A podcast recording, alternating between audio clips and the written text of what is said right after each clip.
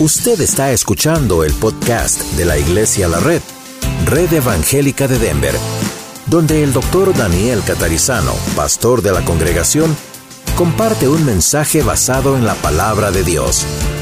Ahora abra su corazón y permita que en los próximos minutos el Señor le hable y le bendiga. En esta serie acerca del avivamiento espiritual, el Señor, como se, usted se habrá dado cuenta si está viniendo seguido, es que el Señor está insistiéndonos en la realidad de nuestra vida cristiana, la realidad fundamental de nuestra vida cristiana. Y este es nuestro amor por Dios. Se manifiesta y se desarrolla dentro de nuestra relación personal con Dios. Y allí nacen y se desarrollan las demás cosas. Quizá usted estaba orando recién con nosotros y, y que usted está diciendo, oh, ¿cómo me gustaría aprender a orar como ora el pastor? O como eran las otras personas que escucho alrededor mío. Eh, pues nadie va a una escuela para aprender a orar. Aquí no tenemos una clase que usted tome cuatro o cinco cursos para, o clases para aprender a orar. ¿Sabe de dónde surge eso y es espontáneo? Es algo que todos los días uno hace, estar a solas con Dios, orar, hablar con Dios.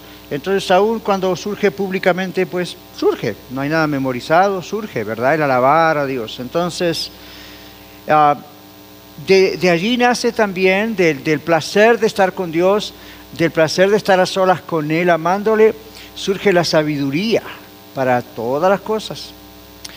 Cuando yo estoy orando a solas con Dios en la semana, de pronto después de alabarle y de amarle y de estar ahí, ¿verdad? Cariño, cariño con Dios. Sí, usted puede hacerlo, no piense en Dios como un viejo sentado arriba en el cielo que no le importa a usted. Al contrario, al contrario, cuando tenemos a Cristo en nuestro corazón, va creciendo esa relación muy cariñosa inclusive, muy íntima con el Señor. Claro, si usted no tiene a Cristo en su corazón no sabe de qué estamos hablando, pero puede saberlo a partir de hoy. Mientras tanto, los que tenemos a Cristo en nuestro corazón, porque un día nos arrepentimos de nuestros pecados y recibimos a Cristo, nos entregamos a Él, nace eso, nace ese amor en nosotros por Él.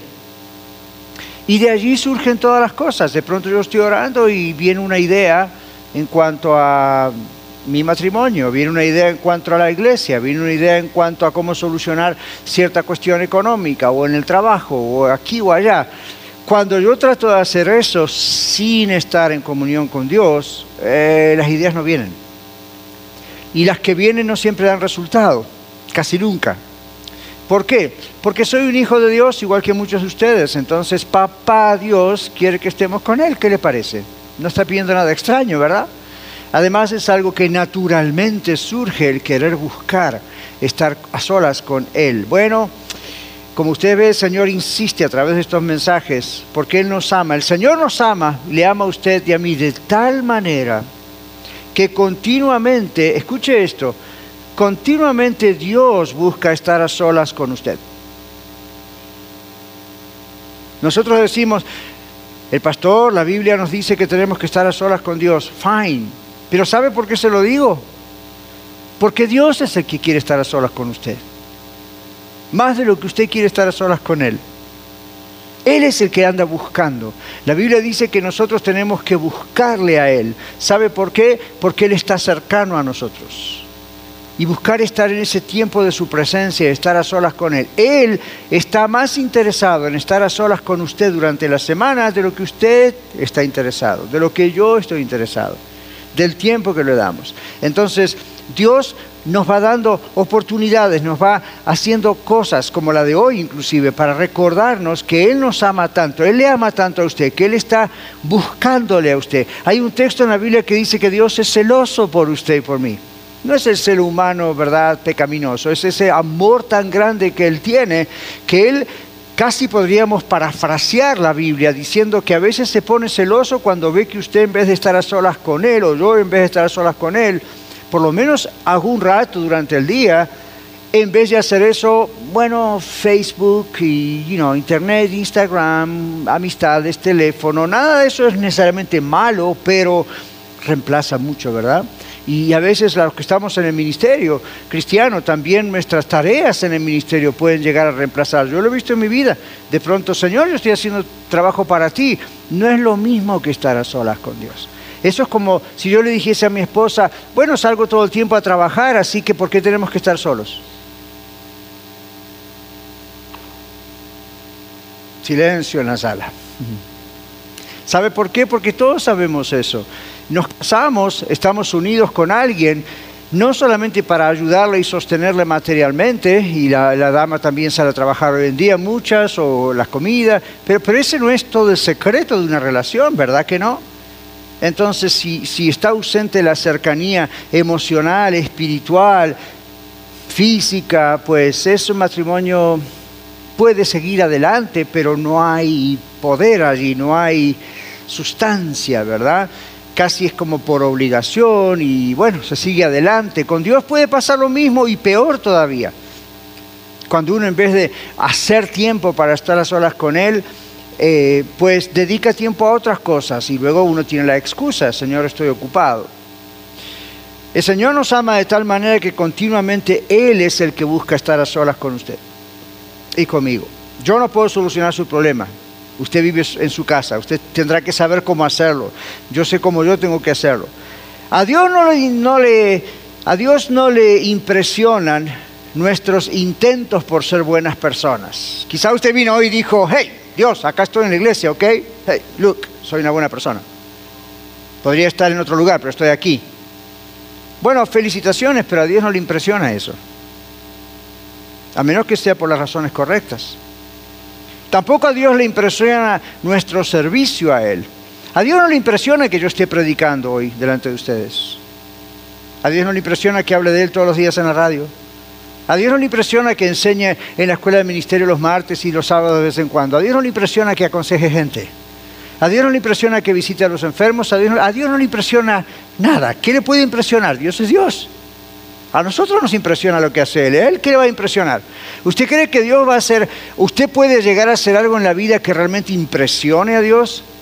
Y que Dios de pronto diga, wow, estoy impresionado me ha sorprendido con algo que no me esperaba. Usted se imagina, hasta nos da risa, ¿verdad? Nada impresiona a Dios. Entonces, tratar de decir, hey, aquí estoy en la iglesia, trato de ser una buena persona que proveo en mi casa, como puedo, bien o mal, ahí está, no falta nada. Nada va a impresionar a Dios. Nada va a hacer crecer de eso que mencioné, su relación o mi relación personal con Dios. Las cosas que mencioné, cuando surgen de nuestra relación con Dios, entonces no van a impresionar a Dios, pero van a agradar a Dios. A Dios le agrada que usted esté hoy en la casa de Él. ¿A usted le gusta que sus familiares lo vengan a visitar? A algunos que no, pero a otros, ¿verdad que sí? A esos que sí me refiero, no piensen los otros, piensen los buenos. Si usted tiene hijos, nietos, ¿no les gusta que ellos estén alrededor suyo y mimarlos? ¿Por qué piensa usted que Dios no tiene ese tipo de emociones o sentimientos? Dios los tiene. Dios los tiene. Entonces, cuando estamos en esa relación con Dios, ¿qué, qué, qué cosa no va a darnos el Señor? Recuerdo cuando usted era niño, no hace tantos años, ¿ok? Algunos un poco más que otros, pero ¿Recuerda lo que pasaba? Usted quería algo y si iba con los caprichos no lo conseguía. Si iba con los berrinches, espero que no lo concedía. Si no, lo esperamos en consejería porque eso es un problema. Pero generalmente lo que uno hacía era tratar de quedar bien o tratar de conquistar a mamá o a papá, ¿verdad? Si estaba la posibilidad. Y tratar de hacer algo y enternecer el corazón de mamá o de papá. Y entonces, ¿qué hacían ellos? Oh, que, que aquí está lo que Ahora, Dios no trabaja así, no necesitamos engañar, no podemos engañar a Dios. Pero hay algo interesante en esa relación padres e hijos y madres e hijas. La, idea es, Dios tiene corazón. Y Dios tiene un corazón tierno. Y si bien es un Dios que un día juzgará al mundo con justicia y a los pueblos con, con equidad, como dice el Salmo, Dios le ama Si no puede escuchar otra cosa hoy, escuche esto, Dios le ama. Y Dios le ama de verdad. Dios anhela estar a solas con usted. Quizá usted tiene un Dios en la cabeza, una imagen de Dios muy retorcida. La Biblia, la palabra de Dios, constantemente dice que Dios quiere estar cerca de usted y que Dios quiere pasar tiempo a solas con usted y que Dios quiere mostrarle cosas que usted todavía no puede darse cuenta porque usted no está solas con Él. Clama a mí, yo te responderé y te enseñaré cosas grandes y ocultas que tú no conoces. Y a veces pensamos que clamar a Dios tiene que ver con orar desesperadamente. Hay tiempo para eso, claro que sí. Pero esa expresión clama a mí, yo te responderé en la Biblia, la idea es, pasa tiempo conmigo, adórame, ámame, permíteme amarte. Y en el transcurso de esa interacción entre tú y yo, diría Dios, yo te voy a demostrar cosas ocultas que tú no conoces. Y usted dice, cosas ocultas. Oculto significa algo que es secreto para usted, para mí. Oculto significa algo que no le ocurrió como a mí, que de pronto usted dice, yo no sé cómo resolver este problema. ¿A cuántos les ocurre eso? A todos, ¿verdad? O no sé cómo, qué hacer en este problema en mi matrimonio. No sé qué hacer con este problema con mis hijos hay cosas que no sé, tengo dudas, tengo temores, tengo ansiedades, tengo miedos, no sé qué hacer. ¿Sabe cuál es la solución? Dios dice, clame a mí, yo, te responderé. Pero no es solamente Dios, te pido que me soluciones ese problema, amén. Le des, pase tiempo con Dios. Pase tiempo con Dios. Mire, los mismos psicólogos y los psiquiatras especialmente nos dicen que el cerebro funciona de tal manera que cuando una persona se siente satisfecha, el cerebro trabaja mejor. Hay claridad. Ahora, imagínese si eso es a nivel humano, creado por Dios en el cerebro, se imagina lo que ocurre cuando de verdad uno está pasando a solas tiempo con el Señor. ¿Sabe usted que Dios pasa más arriba todavía de lo que es meramente humano y cerebral que Él mismo creó? Los psiquiatras solamente o los neurólogos han podido descubrir hasta ese nivel científico. Dios está mucho más arriba de eso. Él dice, clama a mí, yo te voy a responder. No solamente clames a mí pidiéndome cosas, ámame. Y en esa interacción uno con el otro, de pronto voy a aclarar tu mente. Te voy a solucionar las cosas, te voy a decir qué tienes que hacer y qué no tienes que hacer. No es la razón por la cual clamamos al Señor, no es la razón por la que amamos al Señor, pero la Biblia dice que es un regalo que ocurre mientras amamos al Señor. ¿Usted sabe cuántas cosas se perdió esta semana que Dios le quería revelar? Ah, las perdió. ¿Sabe cuántas cosas Dios quería mostrarle de Él, acerca de Él, y las perdió usted esta semana y yo también? ¿Sabe cuántas cosas Dios quería mostrarle como ideas para todas las relaciones que mencioné, matrimonio, hijos, gente en el trabajo, y, las perdimos esta semana. Muchas de esas cosas usted está orando por años. Y usted dice, ¿cuándo Dios me va a responder? Y yo como que en una imagen en mi mente veo a Dios diciendo, tengo la respuesta en la mano, ya se me están cansando las manos, ¿cuándo vas a prestar atención para que te las dé? Por supuesto Dios no se cansa, pero creo que entiende la analogía. Es como alguien que dice, acá está la solución, pero como no vienes a mí, no pasas tiempo conmigo, no te lo puedo mostrar, no te lo puedo dar, no estás conmigo. Vas a buscar a Facebook, vas a buscar a Google, vas a buscar a todo lo demás. Como decía el Señor hace pocos domingos atrás, ¿verdad? Fuentes, cisternas que no tienen agua, uno va y cava por ese lado. ¿Por qué? Si Dios tiene en la mano la respuesta. Entonces, es interesante que hay obstáculos y hoy queremos hablar de cuatro obstáculos simplemente, hay muchos, pero los cuatro que considero que son principales en nuestra relación personal con Dios. El título de este mensaje se llama Obstáculos entre usted y Dios. Vamos a mirar en primer lugar el Salmo 145. Vamos a ver varios textos de la Biblia, pero el Salmo 145 es un salmo de alabanza por el poder de Dios, por lo grande de Dios la bondad de Dios. En el verso 18 dice, cercano está Jehová a todos los que le invocan. A todos los que le invocan de veras. ¿Por qué estará esa aclaración, verdad? ¿Por qué no paró ahí? ¿Por qué vuelve a repetir y dice a todos los que le invocan, de veras? Hmm. No podría haber dicho, cercano está Jehová a todos los que le invocan, cumplirá el deseo de los que le temen. Observe la repetición, ¿la observó? Cercano está Jehová a todos los que le invocan, a todos los que le invocan de veras. Eso significa hay una manera de invocar a Dios que no es de veras. Yes. Y esa es la que nos resulta. Es cuando corremos a Dios nomás por favores. ¿Ok? Eh, no, invocar de veras a Dios vamos a ver qué significa. Versículo 19. Cumplirá el deseo no de cualquier persona, observe. Mucha gente le pide cosas a Dios y no las recibe. Acá está el secreto de por qué no las recibe. ¿Qué dice acá, verso 19? Cumplirá el deseo de los que le temen. Es un grupo, no es todo el mundo. Todo el mundo le pide cosas a Dios. Dios no responde a todo el mundo. Dios le responde a un grupo, a los que le temen. Espero que usted esté en ese grupo. Oirá a sí mismo el clamor de ellos. Recuerde, clamor no es solamente, Señor, please, pero clamor es el estar en la presencia de Dios, ¿recuerda?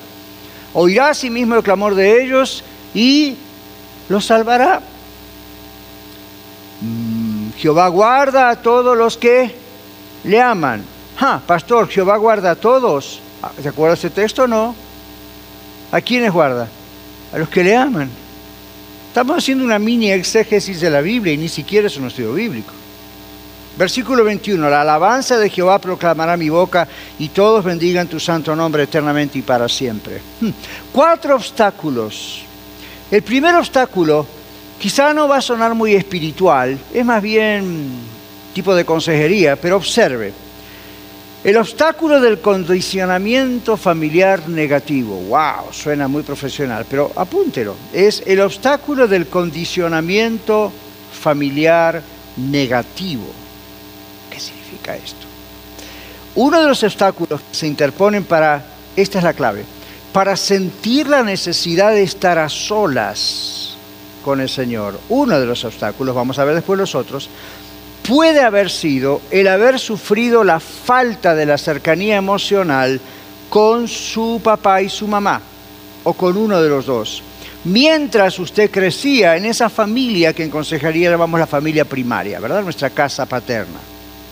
Cuando esto ocurre, la consecuencia es que para usted no es algo normal, muy natural, el estar relacionado de una manera bien cercana con personas que representan en primer lugar autoridad y menos compartir su vida con esas personas a un nivel abierto y personal.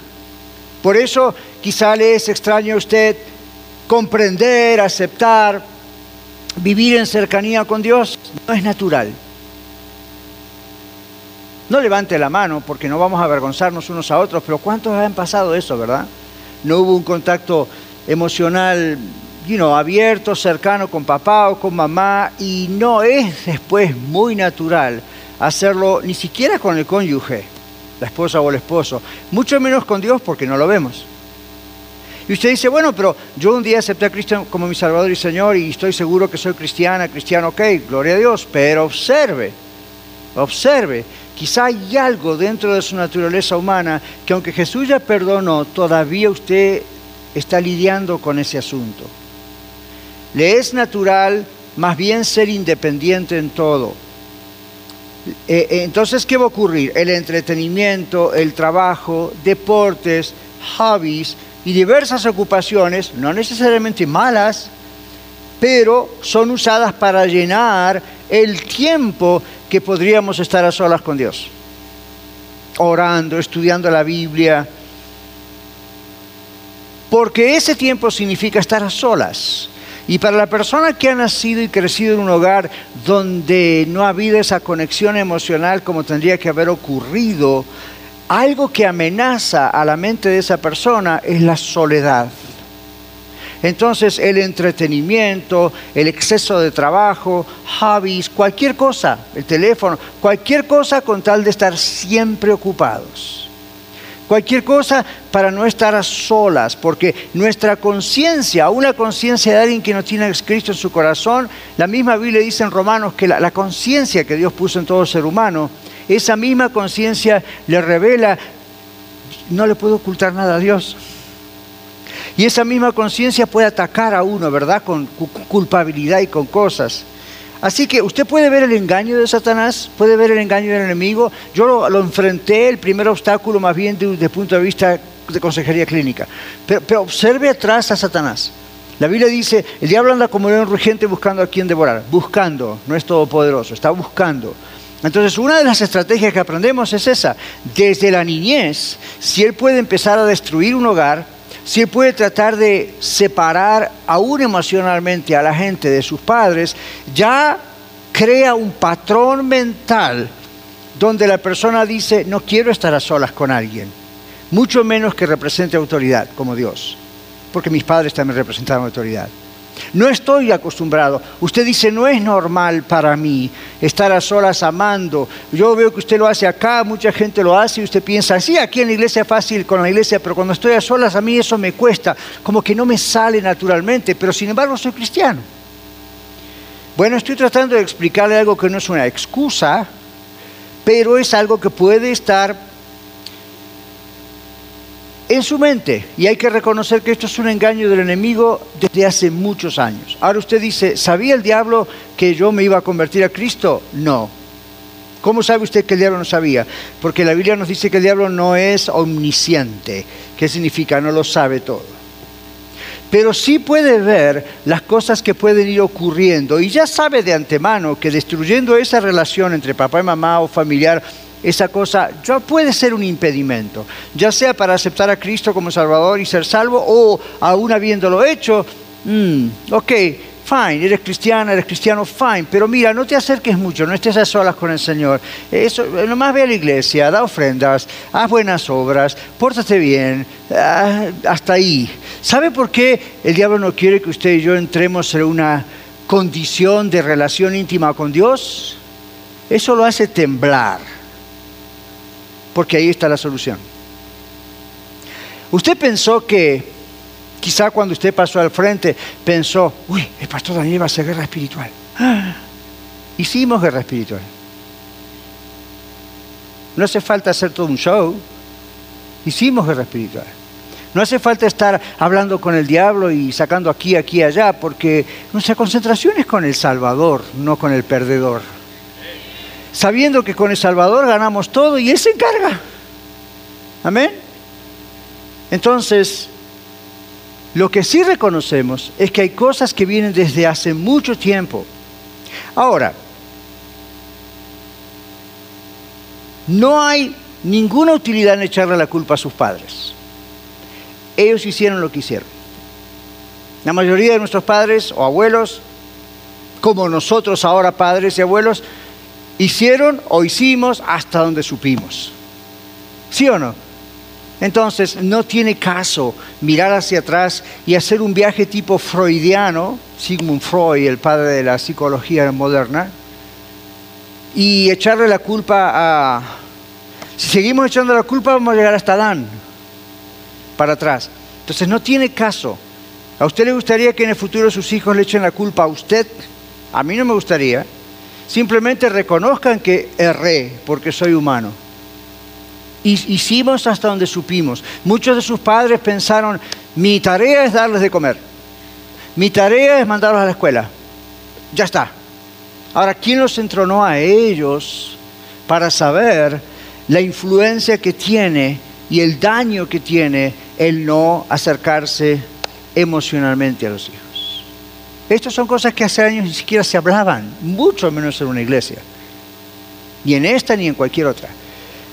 Entonces, estamos mirando que desde el pasado pudo haber cosas en, nuestro, en nuestra vida que hacen que no sea normal para nosotros quizá estar a solas con Dios, porque evitamos estar a solas aún con nosotros mismos y la industria del entretenimiento y las comunicaciones, que son tan buenas para tantas cosas, al mismo tiempo podemos usarlas para mal sin querer, tratando de llenar ese vacuum, como decimos en inglés, ese vacío, ¿verdad? Eh, donde no queremos estar. Entonces, no le eche la culpa a nadie. Deje que Dios sane el daño interno producido por esa falta de cercanía emocional y que Dios le sane hoy. Si ese es su caso, pídale al Señor, Señor, ok, yo reconozco que ese es mi caso. Yo perdono a mis padres en el nombre de Jesús. Ellos hicieron lo que hicieron, fine, pero yo ahora tengo una responsabilidad. Y la responsabilidad es no dejar que ese daño continúe en mi vida. ¿Por qué? No debe continuar en su vida. No acepte el así soy yo y se acabó, esto no va a cambiar. Si quiere, acéptelo así, pero usted no va a cambiar. Nada va a cambiar. En cambio, si usted lo entrega al Señor, usted perdona, Dios sana ese daño interno.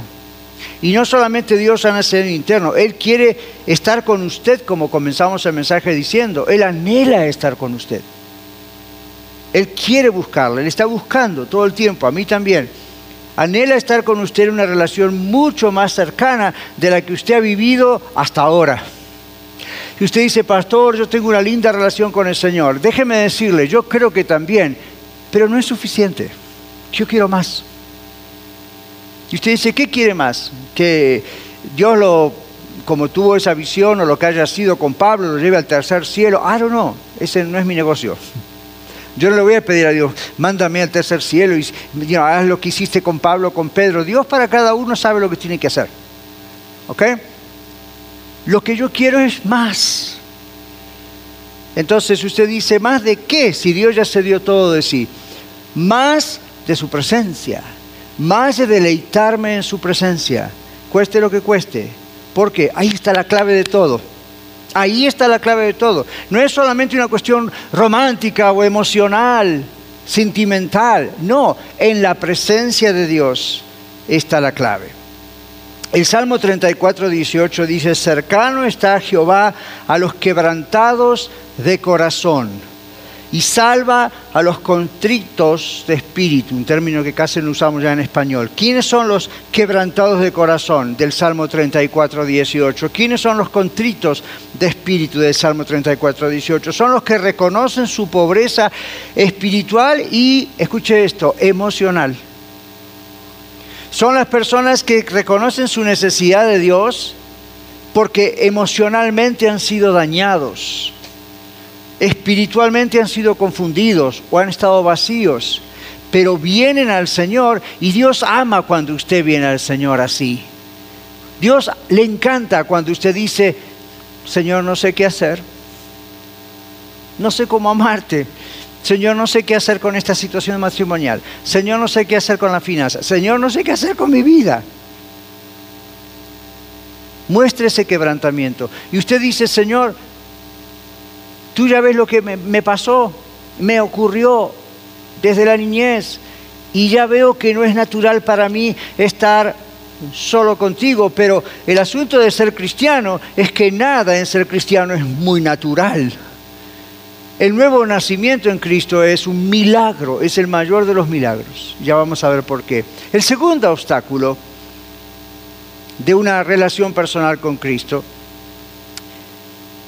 es una decisión vacía de acción. Una decisión vacía de acción. Es, decir, usted una vez decidió recibir a Cristo, quizá pasó al frente en una iglesia o aquí o en otra, o se bautizó y nos hizo miembro, y usted dice, muchas cosas no han cambiado. Bueno, tengo que decirle que tal vez fue una decisión vacía de acción ¿Cuál es la acción? Durante el verano varias veces en los mensajes el Señor nos dijo que la acción es venir a Cristo, no solo decidir por Cristo. ¿Se dio cuenta?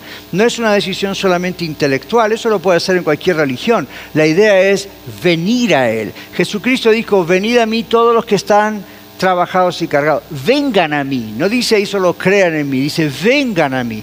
Entonces, ¿qué pudo pasar? Bueno, se trata solo de haber hecho una decisión en el pasado para no ir al infierno. Es una buena motivación, pero de eso se trata nada más la vida cristiana. Es el haber sido solamente una, eh, haber hecho una, una decisión como quien compra una póliza de seguro de vida. ¿O fue el haber sido creados para la alabanza de su gloria y darse cuenta de eso? ¿O fue decir que sí a la fe en Cristo porque el Espíritu Santo le reveló a Cristo en su corazón y usted dijo sí, Él es el Hijo de Dios? Tal vez la decisión, como estudiamos hace domingos atrás, fue incorporar a Cristo a nuestra vida en vez de nosotros incorporarnos a la vida de Él lo que es realmente una entrega a Cristo. Si no hubo entrega, no me extraña que no haya relación personal. Si usted le conoce cuando le conoce, de verdad, no puede usted evitar deleitarse en el Señor. Es más, quiere buscar el momento para estar a solas con Él. Extraña ese tiempo con Él. Pasó todo el día y estuvo súper ocupada o súper ocupado. Llegó a la cama ya que no puede ni con su sueño, de cansado que está, y dice, ah, no pasé tiempo con el Señor. Cuando uno tiene al Señor en su corazón, el querer estar en la presencia del Señor es un deleite tan grande. Cuando usted lo experimente de verdad, me va a venir a contar. Cuando usted lo experimenta de verdad, no puede no buscar tiempo para estar a solas con Dios. No importa las excusas que tenga. Todos tenemos 24 horas, todos trabajamos mucho. Pero cuando realmente amamos a alguien, queremos estar con esa persona. No importa de dónde vamos a sacar tiempo. Bueno, si usted conoce cuando le conoce, no puede no estar con él. El Salmo 16, 11 dice el salmista, en tu presencia hay plenitud de gozo. ¿Ve lo que pasa cuando uno está en la presencia de Dios? Uno puede llegar con angustias, con problemas, con dudas, pero es estar un rato en la presencia de Dios, es empezar a sentir el, Espíritu Santo adentro nuestro, manifestar su presencia y uno empieza a sentir gozo.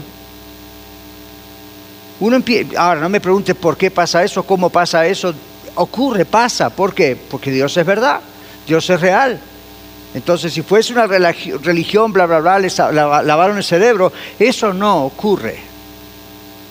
¿Por qué cree usted que existe el yoga y todas estas otras cuestiones orientalistas?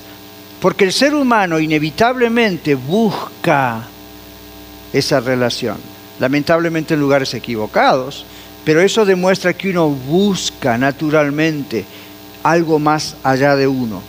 Bueno, cuando tenemos a Cristo en nuestro corazón, no necesitamos buscar algo más allá, ya tenemos al mero mero. Y Él nos permite sentir su presencia. Eso es un milagro, ¿no le parece? que el Dios del universo que ha creado todo, que siempre ha existido, que es inexplicable en palabras humanas, de pronto cuando usted tiene a Cristo en su corazón, de pronto Él manifiesta su presencia y usted empieza a sentir, Él está acá, Él está conmigo, Él me está hablando y usted siente paz y siente gozo, aún en medio de todo lo ridículo que está pasando en ese día. Y uno dice, wow, Dios es el único que me satisface. En su presencia hay plenitud de gozo, hello. Y luego dice delicias a su diestra para siempre.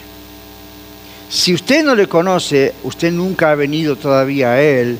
Por lo tanto, usted, estamos hablando en chino para usted. Usted no tiene plenitud de gozo. Usted tiene momentos de felicidad, pero no tiene plenitud de gozo. Plenitud es una palabra que indica completamiento de algo lo verdadero. Usted no se puede gozar en la presencia de Dios. Tal vez se goza aquí cuando viene a iglesia, a la red, y qué lindo el servicio y los cantos, pero a solas no puede tener la misma satisfacción. ¿Por qué? No conoce a Cristo. Un tercer obstáculo ya no es solamente una decisión vacía de acción, es decir, nunca ocurrió esa decisión de venir a Cristo todavía, usted no es salvo, no es salva. Un tercer obstáculo que yo veo es el obstáculo de una decisión sin corazón. Usted dice, bueno, ¿cuál es la diferencia? Aquí es cuando la decisión fue de nuestros padres, no nuestra. Yo le digo siempre a, a, ustedes que tienen hijos, nietos, no empujen a sus hijos a aceptar a Cristo. No los empujen al bautisterio para que sean bautizados. No los empujen a tomar la Santa Cena. No los empujen, porque si los empujan, lo que están haciendo no vale para nada. Y varios de ustedes en consejería pastoral durante estos tres años me han dicho, Un día yo fui a una iglesia, estaban bautizando, me preguntaron si quería bautizarme para ser salvo, y dije, ¿quién no quiere? Vamos al agua. Y después me dijeron, no entendí nada de lo que me dijeron, no sabía lo que estaba pasando. ¿Se da cuenta? Otros es, bueno, cuando yo era un pequeñito, mi papá me llevaba a la iglesia y me decía, tienes que entregarte a Cristo, tienes que entregarte a Cristo, tienes que entregarte a Cristo. Un día dije, ok, me entrego a Cristo. Pero no hubo una decisión personal. En 1 Samuel capítulo 2, tres veces, tres veces, observen una declaración, yo estaba viendo esta semana bien interesante. En el capítulo 2, versículo 11, ¿cuántos recuerdan quién era Samuel, verdad? Si no lo va a aprender hoy. En el capítulo 2, versículo 11 de primera carta de Samuel, dice, y el Cana se volvió a su casa en Ramá, y el niño, hablando de Samuel, el niño, escuche esto, ministraba a Jehová delante del sacerdote Elí. La palabra ministraba, ¿verdad? Ok, ahora observe el capítulo 3, versículo 1. El joven Samuel, otra vez, ministraba a Jehová en presencia de Elí, y la palabra de Jehová escaseaba en aquellos días, no había visión con frecuencia. En esas épocas el Espíritu Santo no estaba como hoy, ¿verdad? Trabajando como trabaja hoy, entonces trabajaba con ciertas personas elegidas, muchas veces dándole visiones, sueños. Bueno, tampoco estaba ocurriendo con frecuencia. Pero observe la primera parte. ¿Quién era este? Era un joven, era un niño. El joven Samuel ministraba, ministraba a Jehová. ¡Wow! Dice usted, yo quisiera que mis hijos fueran como Samuel. Ahora observe el capítulo 3, versículo 7. Y Samuel no había conocido aún a Jehová. ¿What? Ministraba a Jehová y no había conocido a Jehová. Samuel no había conocido a Jehová, ni la palabra de Jehová le había sido revelada. Esto me, me, recuerda a esos jovencitos que a veces están en ciertas iglesias ayudando al, aquí, ¿verdad? El que está enfrente y hacen esto, es el otro, y los padres muy contentos porque ellos están, pero no, no, conocen al Señor. Interesante, ¿verdad? Samuel, tres veces se menciona en pocos versículos. Ministraba a Jehová, pero no conocía a Jehová. Jehová significa el Señor es el Salvador. Entonces, acá hay tres cosas que yo veo muy interesantes. Elí reconoce que qué pasa. En el capítulo 3, el joven Samuel está durmiendo en el templo, en otro cuarto, y escucha dos veces la voz de Dios, audiblemente, Samuel, Samuel. Y lo que hace, dice, léalo después en casa, se levanta y va al viejo Elí, ¿verdad? Sacerdote y le dice, Elí, ¿me llamaste? Y Samuel dice, no, yo no te llamé, vete a dormir. Va a la segunda vez. Ahora, molestar a un viejito es un problema. Entonces va la segunda vez. Me llamaste, Elí. No, vete a dormir. Hmm. Entonces Elí reconoce, ¿qué está pasando aquí? Y Elí reconoce como sacerdote de Dios que el que lo estaba llamando era Dios. Entonces le dice a Elí esto, si vuelves a escuchar que te llama, dile esto, habla Jehová, porque tu siervo oye. Ahora recuerden, el niño joven Samuel trabajaba en el templo, servía en el templo, ministraba al Señor, no conocía al Señor. Suena familiar, puede ocurrir que suene familiar. Pero el sacerdote de Dios dice, si te llamo otra vez, dile, heme aquí, Señor. Habla Jehová porque tu siervo oye. Yo encuentro rápidamente tres cosas interesantísimas acá. Tres cosas que son necesarias para oír la voz de Dios. Primero, hay que reconocer que Dios es Dios. Este término Jehová significa Señor salva. Es el término que en el Antiguo Testamento se usa para Dios. Hay que reconocer que Dios nos está llamando, que Dios nos está hablando, como le está hablando a través de mi voz hoy y durante la semana tantas veces. Esto ocurre cuando el Espíritu Santo nos confronta, nos convence. La segunda cosa es, Elí le dice a Samuel, Dile Señor, habla Jehová porque tu siervo oye. Entonces, ponerse a los pies de Dios para obedecerle es lo que significa decirle a Dios, soy tu siervo. Esta es nuestra respuesta a la fe que el Espíritu de Dios pone en nosotros en el momento que creímos en Cristo. Y la tercera cosa es declarar que estamos atentos a seguir las órdenes de Dios, obedecerle. Elí le dice, dile a Dios cuando te hable otra vez, habla porque tu siervo oye. Así que primero reconocemos, Él es Jehová, Él es Dios. Segundo decimos, yo soy, aquí estoy, ¿verdad? Y soy tu siervo. Y la tercera cosa es, tu siervo no solamente es tu siervo, oye. Entonces eso significa, esta es nuestra respuesta cuando nos convertimos a Cristo, cuando nacimos de nuevo, esa fue la respuesta, venimos a Él y ahí se produce el nuevo nacimiento. Cuando nacemos de nuevo conocemos a Dios personalmente, reconocemos su voz. No vamos a escucharla audiblemente como Samuel la escuchó, pero ni es necesario. Nosotros sabemos dentro nuestro que es Dios el que está hablando, que cuando habla la palabra es Dios el que está hablando en su palabra, que cuando estamos deleitándonos en su presencia no son simplemente siempre ideas nuestras, Dios está hablándonos. Cuando nacemos de nuevo conocemos a Dios personalmente y vamos reconociendo cada vez más su voz y nos deleitamos en la presencia de Dios de tal manera que obedecerle a Dios nos acerca cada vez más a Él. ¿Qué pasó con Samuel? Samuel obedeció al Señor, cada vez se acercó más a Dios. Cada vez quería seguir escuchando. La Biblia no dice que volvió a escuchar esta voz otra vez divinamente, simplemente conoció al Señor y Dios usó a Samuel poderosamente. Entonces buscamos más esa satisfacción de oír la voz de Dios. El cuarto y último obstáculo que tenemos que considerar en este asunto de entre usted y Dios, ¿verdad? El obstáculo de estar en una relación personal con Dios es este. Dios en su misericordia da oportunidades. ¿Por qué? Porque el cuarto obstáculo es el obstáculo del pecado no confesado. Así como lo escucha. El pecado no confesado. Dios en su misericordia le está dando a usted y a los que escuchan en el podcast oportunidades para arrepentirse y ocultar el pecado, no confesarlo al Señor, no arrepentirse, no arreglar las cosas. ¿Sabe qué le va a ocurrir? Le va a alejar cada vez más de Dios. Dios no puede morar en el pecado. El pecado no confesado es uno de los obstáculos más grandes que se interponen en nuestra amistad personal con Cristo. Usted, yo.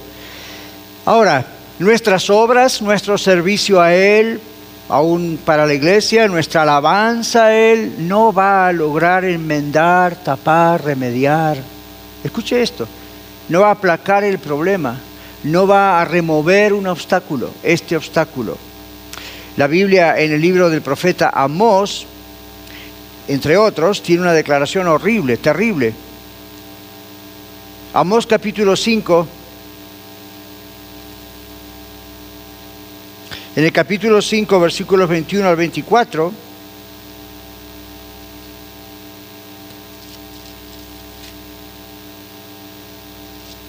capítulo 5, 21 al 24, dice, aborrecí, abominé vuestras solemnidades y no me complaceré en vuestras asambleas como una reunión hoy. Y así me ofreceréis vuestros holocaustos, y si me ofrecierais, perdón, vuestros holocaustos y vuestras ofrendas, no los recibiré ni miraré a las ofrendas de paz de vuestros animales engordados, lo que se hacía en aquel tiempo con las ofrendas. Quita de mí la multitud de tus cantares, pues no escucharé las almodias de tus instrumentos. Pero corra el juicio como las aguas y la justicia como impetuoso arroyo. ¿Me ofrecisteis sacrificios y ofrendas en el desierto en 40 años, oh casa de Israel? En otras palabras, estuvieron 40 años sin la posibilidad de hacer lo que están haciendo hoy, pero lo que están haciendo hoy tampoco sirve. Entonces, usted dice, bueno, Dios en su misericordia nos da oportunidades, pero el obstáculo de ocultar el pecado, de no confesarlo al Señor, de no arrepentirse, de no arreglar las cosas como Dios manda, ah, no va a lograr arreglar, arreglar, tapar, enmendar, solucionar las cosas, ni va a remover el obstáculo. Si usted está hoy aquí escuchando este mensaje y dice, well, you know, sí, Dios me está diciendo que tengo un pecado ahí no confesado, no arrepentido, no, no arreglado, pero acá estoy y sirvo al Señor. Yo le digo esto, no me importa si usted es pastor, es líder de lo que sea, o tiene tantos años de cristiana o cristiano, ese obstáculo nunca lo va a dejar tener una relación con Dios como Dios quiere. Ese obstáculo va a hacer que usted no pueda gozarse en la presencia de Dios a solas. Ah, eh, es peor, está tratando de servir a Dios para tapar ese vacío y su conciencia aún con buena intención, lo está haciendo mal. Y Dios tiene para usted la respuesta a todo, pero Dios no trabaja en medio del pecado. Dios perdona el pecado. Pero para una persona creyente en Cristo Jesús, eso escondido arruina todo. Ah, bueno, ¿cómo, ¿cómo removemos todos estos obstáculos? ¿Cómo los removemos? Podemos remover todos estos obstáculos, hermanos si venimos arrepentidos a Él de todo corazón. Mire lo que dice Salmo 145, que eh, abrimos el mensaje y lo cerramos ahora con ese texto.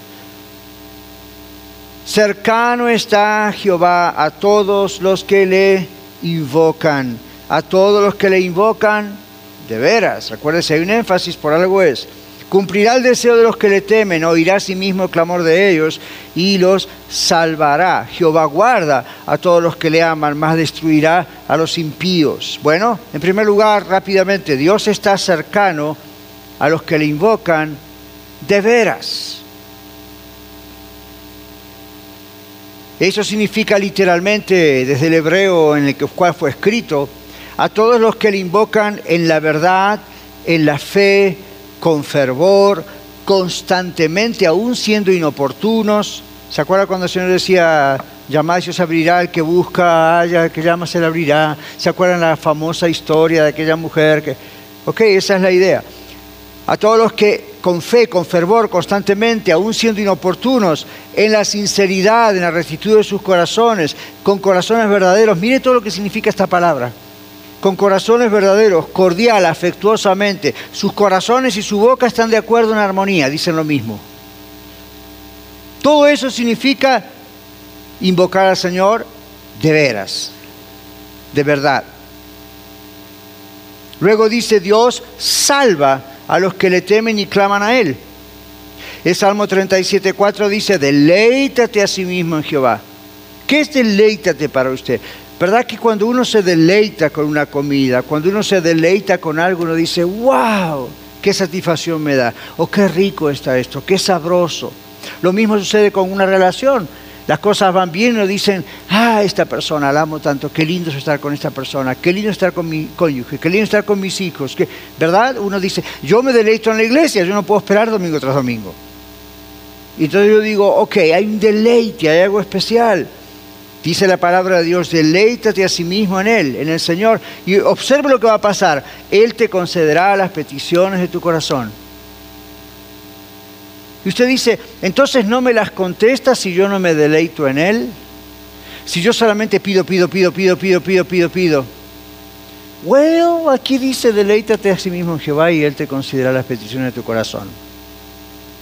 Cierro mi caso. Ahí está la respuesta. Deleítese en Él. El Señor le importa más estar a solas con usted que solucionarle sus problemas. Y usted dice, entonces no le debo decir a Dios mis problemas. Oh, ya, pero eso es secundario. Dios quiere estar con usted. Para Dios usted es una persona de extremo valor. Ninguno de ustedes y yo somos un accidente de la vida, porque papá y mamá se juntaron, pum, nacimos nosotros. Eh, no es un accidente. Ninguno de nosotros es un accidente. No me importa cómo usted haya nacido, en qué circunstancias, en qué país, bajo qué circunstancias, no importa. Usted es alguien que Dios valora muchísimo. Y Dios no nos quiere que usted se pierda. Es como cuando usted tiene, y esto no es la mejor analogía, el ejemplo, pero es cuando usted tiene algo de mucho valor en su casa, usted lo, guarda, no quiere que nadie se lo toque, ¿verdad? No quiere que nadie lo robe, no lo quiere perder. Esto es algo, a lo mejor es un pedacito de herencia, a lo mejor es algo que usted le regalaron. Ah, no, no, pero es algo que es tan precioso para usted, que usted lo guarda, lo cuida, no lo quiere perder. ¿Se imagina quién es usted para Dios? Usted es la obra maestra de Dios. En serio. No cree que acá venimos a dar una pincelada de ánimo, ¿ok? La Biblia dice que después que Dios creó todo y vio que era bueno, Dios crea como la corona máxima, lo, lo mejor, lo máximo que hizo fue al ser humano. Y la Biblia dice que antes de la fundación del mundo, Dios ya sabía que usted iba a estar aquí, yo también. Y Dios lo valora tanto que si usted y yo nos hicimos cuenta, y podemos de a poco darnos cuenta, cuánto Dios nos valora, nosotros queremos correr a los brazos del Señor. ¿Cómo no correr a alguien que nos valora tanto? ¿Usted se dio cuenta de lo que pasa en las relaciones humanas cuando alguien constantemente le dice, te amo, I love you, me gusta estar contigo, qué buena la plática que tuvimos, ¿cuándo nos encontramos otra vez? ¿Usted qué siente cuando alguien le dice eso? Yo me siento bien. Y verdad que uno tiene ganas de decir, all a ver otro día cuando nos volvemos a juntar. Dios le ama a usted, le está buscando, mi ama a mí, nos está buscando, somos de tanto valor para Él que quiere estar con nosotros. Entonces, Dios está cercano cuando le invocamos de verdad. Dios está salvándonos todo el tiempo, no solamente salvándonos del infierno, Dios está contestando las peticiones de nuestro corazón que vienen como regalo de haber estado en la presencia de Él en vez de estar enfocados tanto en la petición. Pídale al Señor, pero enfóquese más en Él. Dios guarda y protege a los que le aman, dice la palabra de Dios. Así que invocar, temerle, clamar a Él y amarle de todo corazón. Invocar es buscar estar con Él, deleitarse en su presencia. Temerle es reverenciarlo porque Él es Dios. Clamar a Él es pedirle compasión que manifieste su presencia. ¿Cuántos de ustedes creen que si Dios manifiesta su presencia, lo demás viene todo por añadidura? ¿No dice eso Mateo 6? Buscad primeramente el reino de Dios y su justicia y todas estas cosas serán añadidas. ¿Ok? Entonces nosotros tendemos a buscar todas estas cosas primero. Y Dios dice, no, no, no, no se preocupe tanto por las respuestas, y preocúpese por mí. Pase tiempo conmigo, deleítese en mi presencia y usted va a ver como yo lo demás lo traigo por añadidura. La otra cosa que me atrevo a decir agregada ahora es, quizá, como comenzamos el mensaje, ¿verdad? Con la idea de que quizá no es natural para nosotros estar a solas con Dios por lo que pasamos en la niñez. Fine, eso se puede solucionar, ya dijimos cómo. Ahora está la otra cosa. ¿Y qué tal si siempre nosotros nos enseñaron a ganarnos las cosas por nosotros mismos, verdad? A veces tenemos ese tipo de orgullo. Yo me gano las cosas, a mí no me regala nadie nada. Y ahí estamos. Entonces, con esa, con esa mentalidad es muy difícil comprender que Dios trae regalos para nosotros. Nos cuesta aceptarlo. Usted piensa, ok, ¿qué tengo que hacer yo? ¿Cuánto cuesta? ¿Cuánto diezmo o ofrenda tengo que dar? ¿Cuántas veces tengo que venir? ¿Tengo que ser un líder? ¿Qué tengo que hacer? Y Dios le dice, no tienes que hacer nada, pasa tiempo conmigo. Yo me encargo del resto. ¿Es tan difícil eso? Dios le ama, Dios le está llamando para darle vida. ¡Wow! Pero para eso hay que volver a nacer. Y esto lo hace Dios en usted si usted da el paso de obedecer a la fe que está recibiendo de Él. En este mismo momento, mientras usted escucha mi voz, aquí o donde sea, Dios está sembrando fe en su alma. Depende de usted dar el paso de fe de decir sí o frenarlo y decir hasta acá no. Dios es el que da la fe. ¿Sabía usted eso? Por eso cuando los discípulos dijeron al Señor, danos más fe, aumentanos la fe, ¿se acuerda la respuesta del Señor Jesús? ¿Qué porcentaje quieres? No. Jesús le dijo, si tuvieras fe como un grano de mostaza. ¿Por qué? Si tuvieras fe como un grano de mostaza, puede decir este monte, échate al mar y se echaría. Porque no depende de uno, depende de Dios. Lo único que uno quiere, es ese, que Dios quiere, es ese grano de mostaza decirle sí. Dios se encarga de mover las montañas. Trate de moverlas usted por usted, a ver si puede. Dios se encarga de mover todas esas montañas en su vida. Les digo esto por último. ¿Cuántos de ustedes recuerdan la historia de Lázaro? La mayoría de nosotros. Gran amigo de Jesús. Lázaro muere. Cuando llega Jesús a la tumba, Lázaro ya tenía cuatro días de muerto. Jesús dice, remuevan la piedra. Y la familia de Lázaro dice, ah, ah, Hace cuatro días ahora hiede. En otras palabras, el cuerpo entró en estado de putrefacción. Hoy en día nadie abriría un cajón de un muerto después de cuatro días. No. Entonces Jesús dijo, remuevan la piedra. Ahora observen lo que hizo el Señor Jesús. Porque Jesús produjo el milagro de la nueva vida en Lázaro. La resurrección. Jesús dice, Lázaro, ven fuera. Esa es la parte que hace Dios. ¿Se imagina si Lázaro hubiese resucitado y de pronto hubiese dicho, ah, estoy en una tumba? Ah, ¡Qué miedo! ¡Qué susto! No, de acá no me muevo. ¿Quién sabe qué pasa? Lázaro obedeció y salió de la tumba. ¡Wow! Aquí vemos la combinación de Dios y el ser humano. Dios le está diciendo a usted, usted está en una tumba de confusión, usted está en una tumba, en un encierro de tanta cosa. Dios le dice, ven fuera, sal de esa tumba. Si usted obedece, Dios dice, ahora desátenle y déjenlo libre.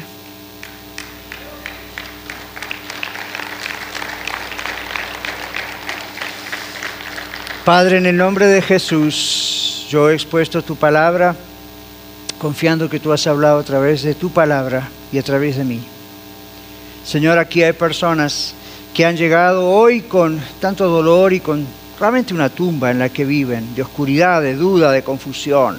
Les cuesta mucho estar a solas contigo.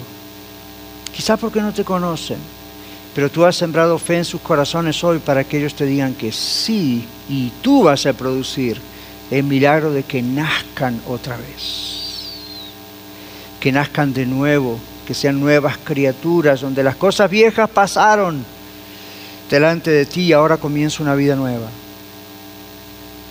Oh Padre, dales fe, Dales fuerzas para decirte que sí, salir de la tumba en la que están. Romper todos los obstáculos de la niñez o el pecado o la falta de tantas cosas que todos hemos pasado. Oh Padre, y para todos nosotros, aún para aquellos que nos gusta estar a solas contigo, perdónanos por las veces que nos estás buscando y te decimos, dentro de un rato, Señor, estoy ocupado. Oh, perdónanos, Señor. ¿Cuántas cosas serían tan diferentes en nuestra vida si te, dedicásemos el tiempo a ti para estar a solas en casa contigo? Qué hermoso. Mm. En tu presencia hay plenitud de gozo. Ayúdanos porque hay mucho más plenitud de gozo. Señor, te damos gracias. Vamos a escuchar esa música y continúa en oración al Señor. Muchas gracias por escuchar el mensaje de hoy. Si tiene alguna pregunta en cuanto a su relación personal con el Señor Jesucristo o está buscando unirse a la familia de la Iglesia La Red, por favor no duden en contactarse con nosotros.